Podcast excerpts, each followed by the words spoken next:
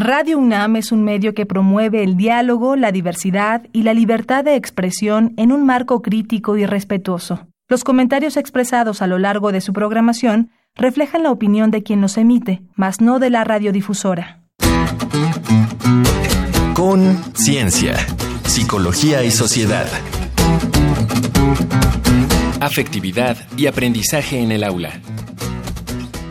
Hola, ¿cómo están? Bienvenidos, bienvenidas a una nueva emisión de Conciencia, Psicología y Sociedad. Nosotros muy contentos de estar de nuevo detrás de estos micrófonos a través del 96.1 de FM en Radio UNAM. Les recordamos que este es el espacio de la Facultad de Psicología en el que hablamos pues con especialistas, con académicos, con profesores de esa facultad acerca de temas que esperamos sean de su interés, por supuesto con el enfoque psicológico. Yo soy Berenice Camacho y comparto la conducción con la doctora Tania Rocha. Bienvenida, Tania, ¿cómo estás? Hola, Bere, muy bien, muchas gracias. Pues aquí estamos de nueva cuenta en una emisión más de Conciencia, Psicología y Sociedad con un tema que pues me parece por demás relevante y yo creo que no siempre pues se visibiliza, que es el tema de los afectos en el aula, ¿no? Cómo influye esto en el aprendizaje. Me da mucho gusto estar aquí contigo y con la profesora Irma también. La profesora Irma que nos va a acompañar durante esta charla muy interesante, como ya mencionabas, la dimensión afectiva en los procesos de aprendizaje en el aula. Ustedes pueden escuchar la retransmisión de este programa el próximo jueves a las 7 de la noche a través del 860 de AM, el alma mater del cuadrante aquí en Radio UNAM. Y sin más, iniciamos con nuestra emisión de hoy en Conciencia, Psicología y Sociedad. Las emociones juegan un papel central en las interacciones sociales y en el comportamiento humano en todos los entornos, incluida el aula de clase. Se ha encontrado que la enseñanza afectiva, que toma en cuenta las actitudes, sentimientos y creencias de los alumnos y los motiva a incorporar sus intereses y experiencias en el aprendizaje, tiene efectos académicos y personales positivos. En sentido opuesto, la enseñanza centrada en dar únicamente información y explicar conceptos y que no considera la dimensión subjetiva del aprendizaje resulta menos favorable. De ahí la relevancia de considerar las dimensiones afectivas del aprendizaje y crear un clima social propicio para este. La cercanía del profesor con los estudiantes, que aumenta con el contacto visual, un lenguaje inclusivo y una expresión entusiasta al dirigirse a la clase, eleva la percepción física y psicológica de proximidad y promueve buenos resultados como el aprendizaje cognitivo y afectivo, la motivación y buenas evaluaciones de los profesores. Así, se hace indispensable formar maestros y maestras emocionalmente inteligentes, que reconozcan a los y las estudiantes y que promuevan en ellos la expresión respetuosa y clara de sus emociones. ¿Cómo influye el ambiente emocional en el aula sobre el proceso de aprendizaje? ¿Puede la formación en inteligencia emocional, tanto de profesores y estudiantes, ser factor clave para mejorar los resultados educativos y prevenir comportamientos problemáticos? Para responder estas y otras cuestiones nos acompaña la licenciada Irma Graciela Castañeda Ramírez. Ella es profesora de la Facultad de Psicología de la UNAM, especializada en psicología escolar, desarrollo del lenguaje y responsable del proyecto Atención Integral al Niño con Dificultades de Aprendizaje en Edad Escolar. Pues muchísimas gracias, bienvenida profesora Irma por estar acá, gracias por estar aquí en Conciencia, Psicología y Sociedad. Muchas gracias, Berenice, muchas gracias, Tania, me da mucho gusto estar aquí con ustedes y poder comentar un poco en relación al trabajo que estoy realizando eh, dentro de las escuelas primarias en la Ciudad de México. Qué interesante, Tania, pues eh, eh, iniciamos esta conversación para preguntarle, pues primero que nada, ¿Qué papel juegan las emociones en el proceso de enseñanza-aprendizaje? Es nuestra pregunta clave e inicial que resolverá seguramente muchas de las dudas en adelante. Sí, cómo no.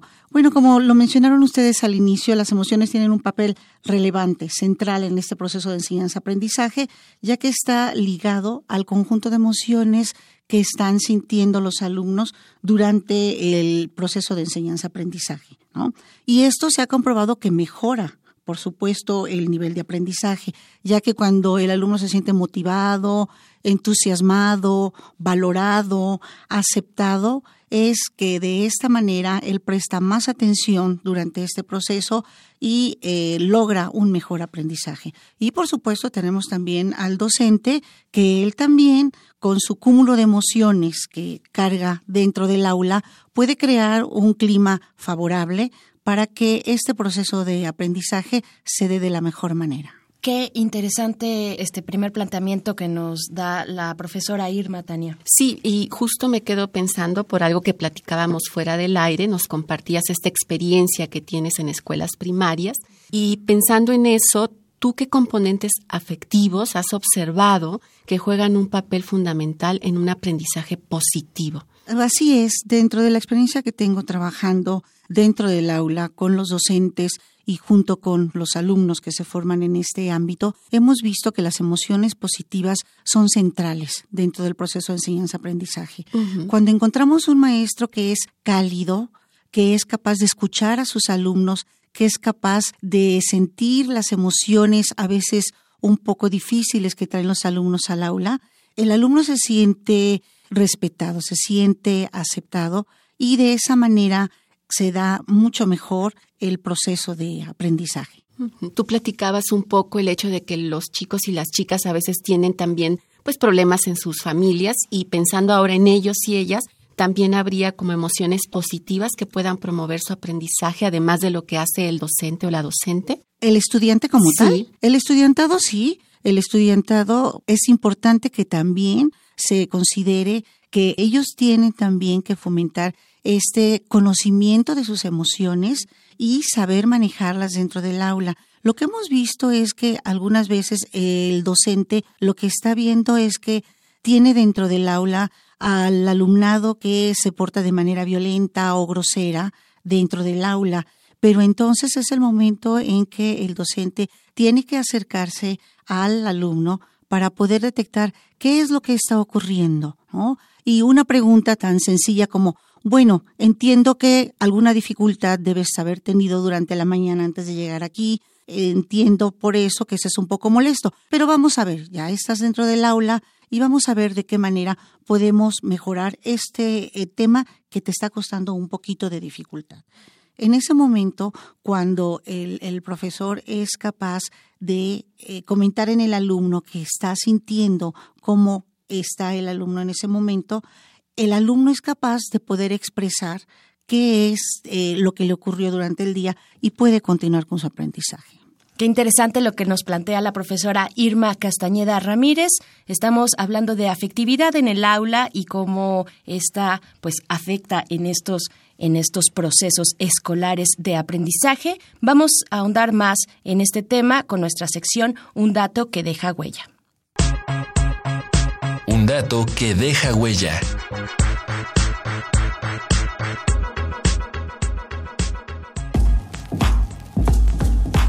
Un estudio de la Universidad de Málaga, en España, realizado con adolescentes, puso de relieve que la inteligencia emocional intrapersonal influye en la salud mental de los estudiantes y que este equilibrio psicológico, a su vez, afecta el rendimiento académico. Este hallazgo coincide con resultados de investigaciones estadounidenses que arrojan que personas con déficits, como escasas habilidades sociales o desajustes emocionales, tienen mayor probabilidad de experimentar estrés y dificultades emocionales durante sus estudios y, en consecuencia, presentan mayores problemas de aprendizaje. En los grupos más vulnerables, educar en inteligencia emocional podría actuar como un moderador positivo de las habilidades cognitivas sobre el rendimiento académico. En los alumnos, tener bajos niveles de inteligencia emocional se asocia con cuatro problemas educativos. Primero, déficit en los niveles de bienestar y ajuste psicológico. Segundo, disminución en la cantidad y calidad de las relaciones interpersonales. Tercero, caída del rendimiento académico. Y cuarta, aparición de conductas disruptivas y consumo de sustancias adictivas. Contáctanos al correo con.cienciaunam.gmail.com o en el Facebook arroba unam.psicología.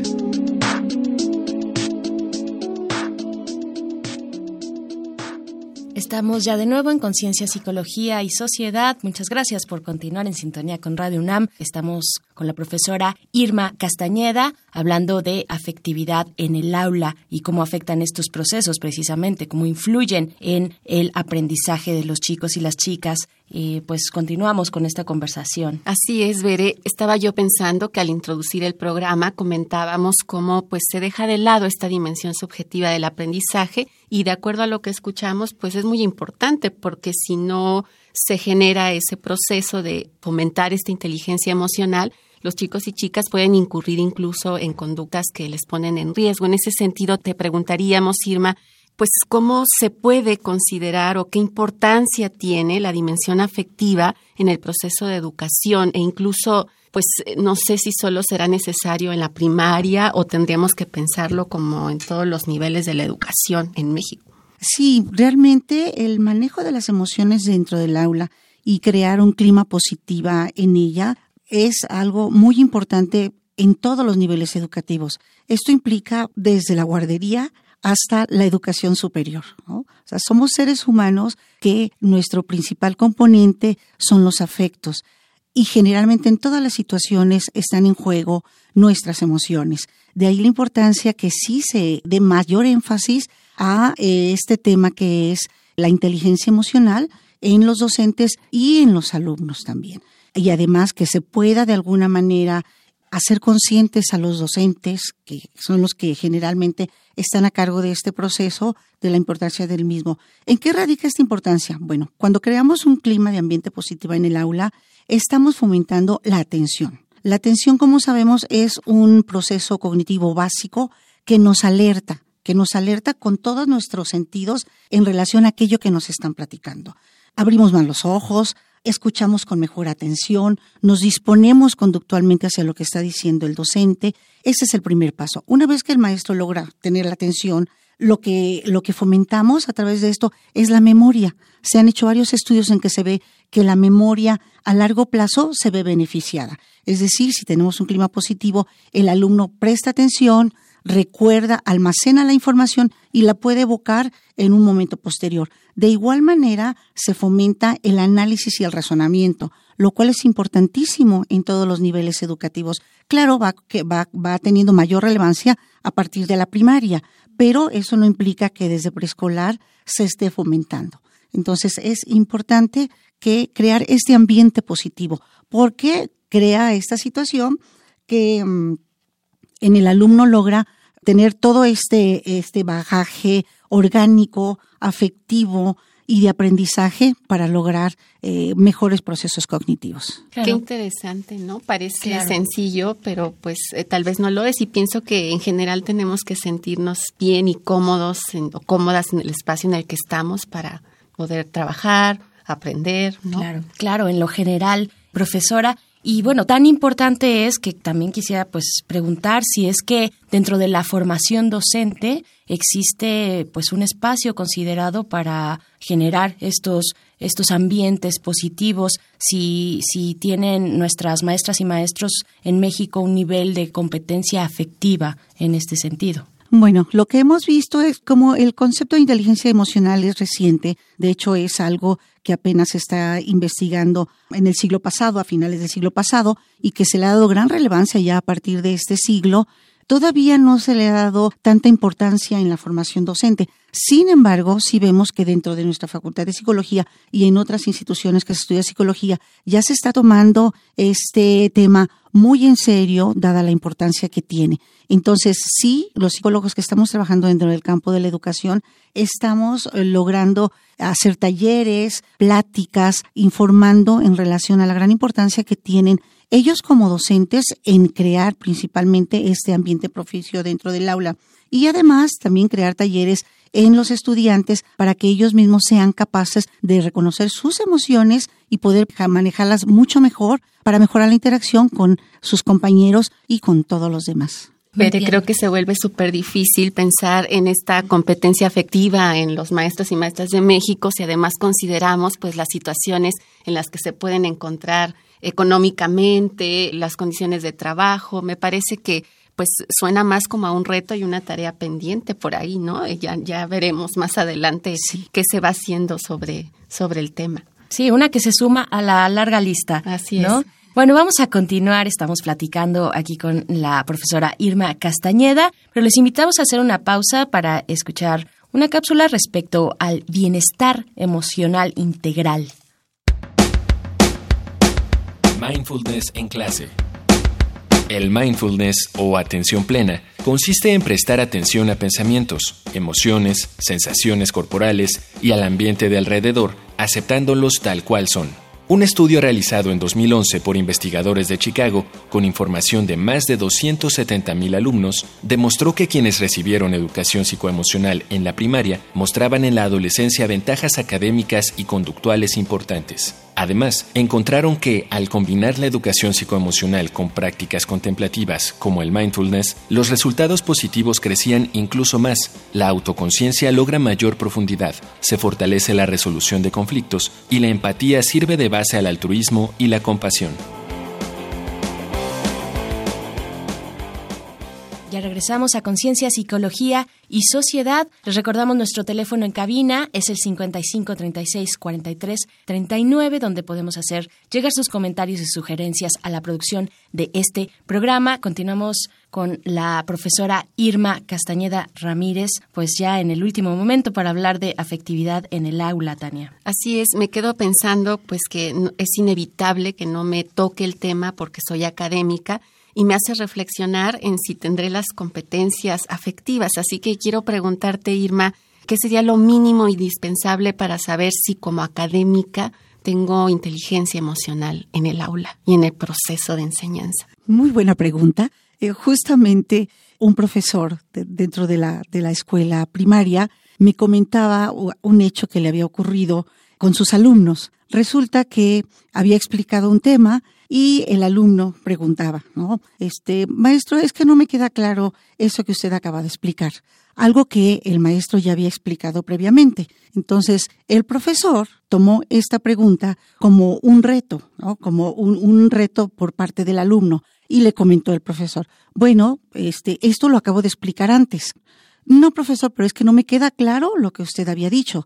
Y el maestro, en vez de entender que pudiera no haber dicho las palabras apropiadas para que la comprensión del alumno, el maestro se sintió atacado, sintió que el alumno lo estaba retando en relación a el tema que él estaba mencionando, considerando también que era un alumno que ha tenido muy buenas calificaciones durante el año y que él daba por hecho que el niño ya lo había comprendido. Entonces, lo sintió más como un reto y como lo sintió como un reto, ya no fue capaz de poder explicar al alumno qué era lo que estaba haciendo.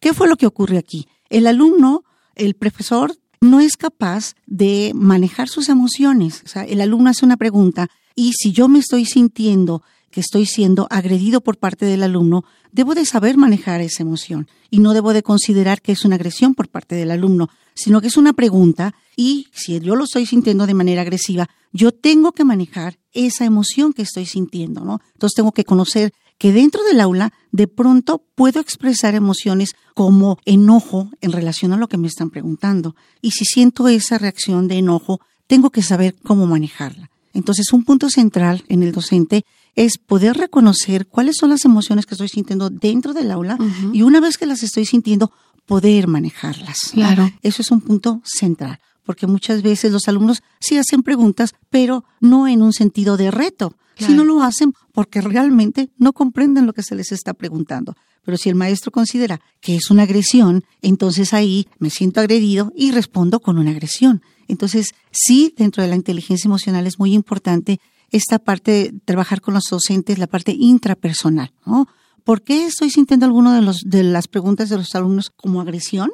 Claro. Es momento de preguntármelo y entonces manejar mis emociones para dar una respuesta apropiada y no estar pensando que es una agresión. Claro. Profesora Irma, también quiero preguntarle, pues, que nos dé luces respecto a lo que han aportado las investigaciones desde el ángulo psicológico en este tipo de hallazgos sobre el efecto de las dimensiones afectivas docentes en el aprendizaje y en la educación. Sí, se han realizado varias investigaciones en cada uno de estos temas que hemos estado platicando de una manera muy breve en el programa. En el lenguaje, por ejemplo, de qué manera se comunica el docente dentro del aula y la importancia que tiene no solamente las palabras, sino la actitud verbal que tiene, la actitud física, los gestos que los profesores tienen dentro del aula y de esa manera se comunican. ¿sí? Es más importante el tener una, tener una cara de aceptación, una cara con una sonrisa al contestar lo que se nos está preguntando, que tener estos gestos eh, físicos de la cara de enojo o de molestia, ¿no? Pues por ese lado, la importancia del lenguaje, ¿no? No solamente qué es lo que decimos, sino cómo lo decimos, ¿no? La disposición conductual en relación a cómo nos comunicamos. Por otra parte, también está cómo el enseñar las matemáticas, haciéndoles saber a los alumnos que es una situación que, es complicada por sí mismo, pero que ellos lo pueden lograr, es lo que logra que los alumnos no sientan miedo a esta asignatura, que generalmente en los alumnos es una de las que tiene mayor reprobación. Entonces, fomentar en los alumnos creencias que logren una actitud más positiva en relación a ella es algunas de las investigaciones que se ha visto que sí hay correlación. Cuando los alumnos tienen creencias positivas en relación a su ejecución en matemáticas, logra que los alumnos mejoren su ejecución. Cuando ellos consideran que no pueden, que son muy difíciles, los alumnos van reprobando. Pero cuando se logra manejar estas creencias de manera positiva, logrando que ellos consideren que sí es difícil, pero que ellos lo pueden hacer y que pueden aprenderlo, es cuando ellos, otra vez vamos, el razonamiento se propicia y los alumnos, esta energía que están gastando en decir que qué difícil, si la utilizan para razonar y tratar de encontrar la solución a lo que se les está presentando, logran un mejor aprendizaje. Entonces sí hay investigaciones que se están haciendo tanto con docentes como con alumnos para ver cuáles son los efectos que logra un clima afectivo y cálido dentro del aula. Un clima importante además de confianza, de reafirmación hacia el estudiantado. Muchísimas gracias, profesora Irma Graciela Castañeda Ramírez, por esta conversación. Al contrario, muchas gracias, Berenice, muchas gracias, Tania, por haber compartido este espacio. Muchísimas gracias, Tania. Les invitamos a escuchar algunas recomendaciones desde la cultura y desde el entretenimiento en nuestra sección Reconecta. Reconecta. Recomendaciones culturales sobre el tema de hoy.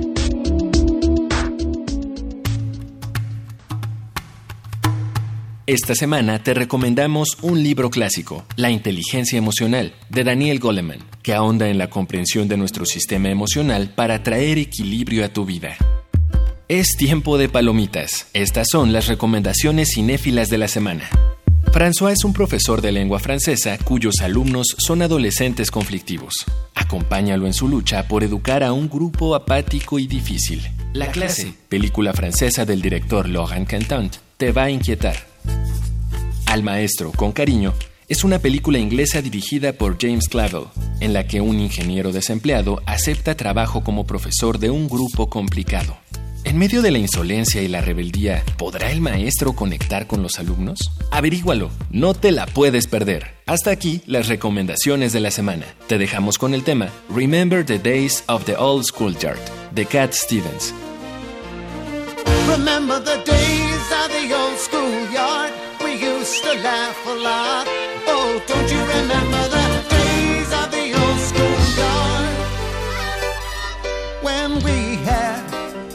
imaginings and we had all kinds of things and we laughed and needed love. Yes, I do.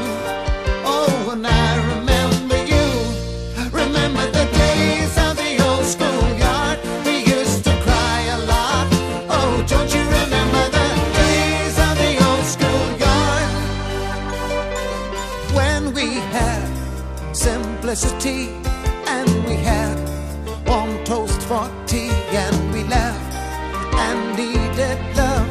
I do.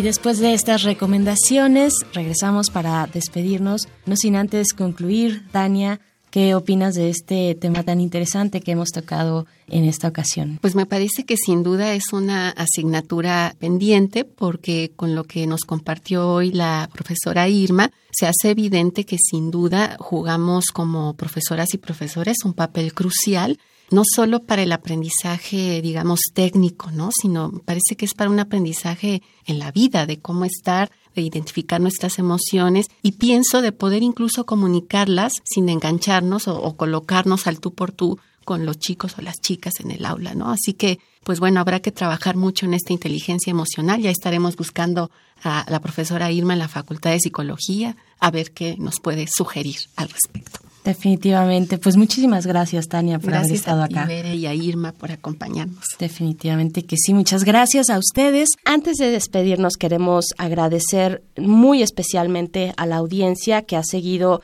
este programa durante esta temporada, esta primera temporada del programa de la Facultad de Psicología. Estamos muy orgullosos, muy orgullosas por el trabajo logrado, pero sobre todo por la escucha. Estamos agradecidos por esta escucha constante todos los lunes, así es que pues muchas, muchas gracias por estar acá. Recuerden que vamos a tener una siguiente temporada, pues ya estaremos informando a través de nuestras redes sociales y pues estén pendientes, estén pendientes aquí al 96.1 de FM en esta frecuencia de Radio Universidad. Y sí, bien importante, las preguntas que ustedes nos lanzan, los temas que quieren escuchar, aquí estamos tomando nota y pues estarán saliendo en la siguiente temporada y esperemos en muchas temporadas más adelante. Así es que muchísimas gracias, nos despedimos. Yo soy Berenice Camacho, agradezco como siempre el favor de su escucha. Les invitamos a continuar aquí en Radio UNAM y nos escuchamos la próxima semana aquí en Conciencia, Psicología y Sociedad.